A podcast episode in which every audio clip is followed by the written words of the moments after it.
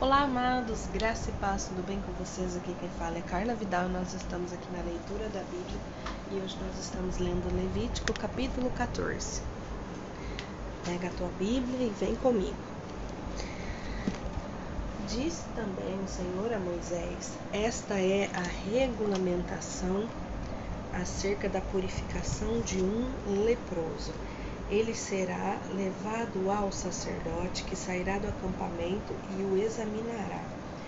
Se a pessoa foi curada da lepra, o sacerdote ordenará que duas aves puras vivas, um pedaço de madeira de cedro e um pano vermelho e um ramo um ramo de isopo sejam trazidos em favor daquele que será purificado. Então o sacerdote ordenará que uma das aves seja morta numa vasilha de barro com a água da fonte. Então pegará a ave viva e o molhará com um pedaço de madeira de cedro, com um pano vermelho e com um ramo de isopo. No sangue da ave morta, em água corrente, sete vezes ele aspergirá aquele que está sendo purificado da lepra e o declarará puro, depois soltará a ave viva em campo aberto.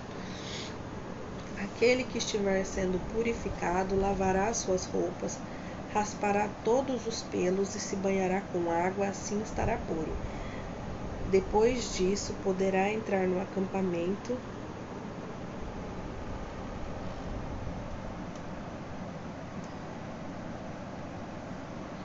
mas ficará fora da sua tenda por sete dias. No sétimo dia rapará todos os seus pelos, o cabelo, a barba, a sobrancelha e o restante dos pelos. Lavará suas roupas e banhará o seu corpo com água, e então ficará puro. No oitavo dia pegará dois cordeiros sem defeito e um cordeiro de um ano sem defeito, juntamente com três jarros da melhor farinha amassada, com óleo, com oferta de cereal e uma caneca de óleo. O sacerdote que faz a purificação apresentará ao Senhor a, a entrada da tenda do encontro, tanto aquele que estiver para ser purificado, como as suas ofertas. Então o sacerdote pegará um dos cordeiros e o sacrificará como oferta pela culpa, juntamente com a caneca de óleo. Ele os moverá perante ao Senhor como um gesto ritual de apresentação e matará o cordeiro no lugar santo aonde são sacrificados a oferta pelo pecado e o holocausto. Como se dá com a oferta pelo pecado, também a oferta pela culpa pertence ao sacerdote e à Santíssima. O sacerdote porá um pouco de sangue da oferta da culpa na ponta da orelha direita daquele que será purificado, no polegar da mão direita e no polegar do pé direito então o sacerdote pegará um pouco do óleo da caneca e derramará na palma da sua mão esquerda. Molhará o dedo direito do óleo com que está na palma da mão esquerda e com o dedo aspergirá sete vezes perante o Senhor. O sacerdote ainda porá um pouco de óleo restante na palma da sua mão, na ponta da orelha direita daquele que está sendo purificado, no polegar da mão direita e no polegar do pé direito em cima do sangue da oferta pela culpa. O óleo que restar na palma da sua mão, o sacerdote derramará sobre a cabeça daquele que está sendo purificado e fará propiciação por, por ele perante o Senhor. Então o sacerdote sacrificará a oferta pelo pecado e fará propiciação em favor daquele que está sendo purificado de sua impureza. Depois disso, o sacerdote matará o animal do holocausto e o oferecerá sobre o altar juntamente com a oferta de cereal. Assim fará propiciação pelo ofertante, a qual estará puro. Se todavia for alguém pobre sem recursos para isso, pegará um cordeiro como oferta pela culpa para ser movido e para fazer propiciação por ele, juntamente com um jarro da melhor farinha amassada com óleo, como oferta de cereal, uma caneca de óleo e duas rolinhas e dois pombinhos, conforme os seus recursos, um como oferta e o outro como holocausto. No oitavo dia, ele os trará ao sacerdote para a sua purificação, à entrada da tenda do encontro perante o Senhor. O sacerdote pegará o cordeiro da oferta pela culpa com uma caneca de óleo e os moverá perante o Senhor como gesto ritual de apresentação. Matará o cordeiro da oferta pela culpa e pegará um pouco do sangue e porá na ponta da orelha direita daquele que está sendo purificado, no polegar da sua mão direita e no polegar do pé direito. O sacerdote derramará um pouco do óleo na palma da mão esquerda e com o dedo indicador direito aspergirá um pouco do óleo da palma da mão esquerda sete vezes perante ao Senhor.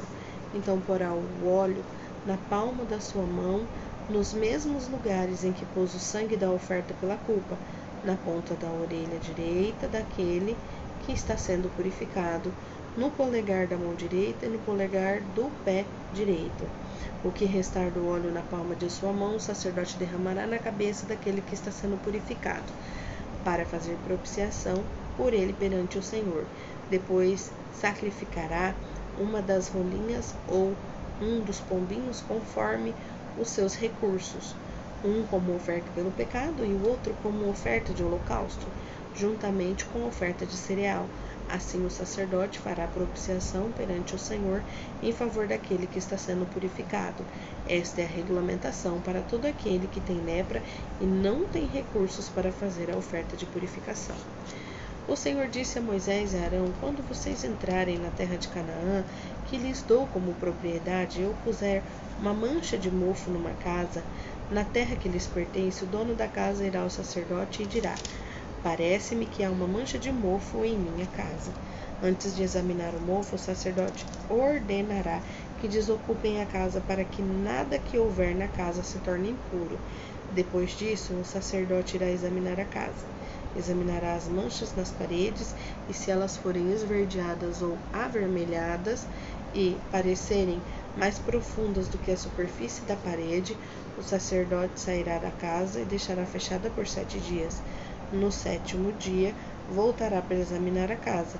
Se as manchas houverem se espalhadas pelas paredes da casa, ordenará que as pedras contaminadas pelas manchas sejam retiradas e jogadas no lugar impuro fora da cidade.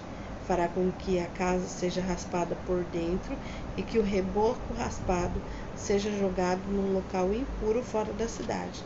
Depois colocarão outras pedras no lugar das primeiras e rebocarão a casa de barro de novo.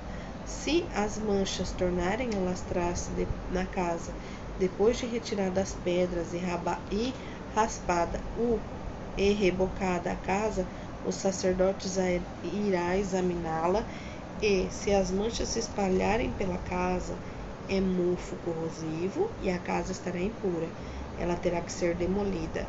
As pedras, a madeira, todo o reboco, tudo será levado para um lugar impuro fora da cidade. Quem entrar na casa enquanto estiver fechada estará impuro até a tarde. Aquele que dormir ou comer na casa terá que lavar as suas roupas. Mas, se o sacerdote for examiná-las e as manchas não se houverem espalhadas depois de rebocada a casa, declarará a casa pura, depois as manchas do mofo desapareceram. Para purificar a casa, pegará duas aves, um pedaço de madeira de cedro, um pano vermelho de isopo. Depois matará uma das aves numa vasilha de barro com água da fonte, e então pegará o pedaço de madeira, o cedro, o isopo, o pano vermelho ou a ave viva e as molhará no sangue, no sangue da ave morta e da água da fonte e aspergirá sete vezes. Ele purificará a casa com o sangue da ave, com a água da fonte e com e com o pano vermelho. Depois soltará a ave em um campo aberto fora da cidade Assim fará propiciação pela casa e ela ficará, ficará pura. Esta é a regulamentação acerca de qualquer tipo de lepra, de sarna, de mofo nas roupas ou na casa, de inchaço, erupção ou mancha brilhante, para se determinar quando uma coisa é pura ou impura. Esta é a regulamentação acerca de qualquer tipo de lepra e de mofo.